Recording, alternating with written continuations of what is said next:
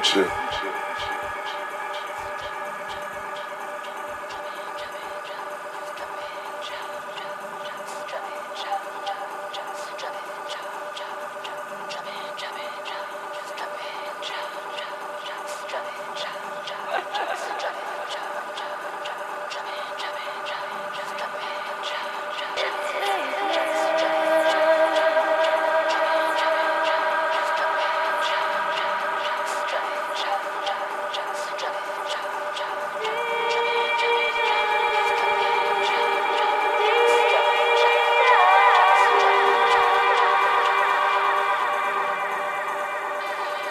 The future.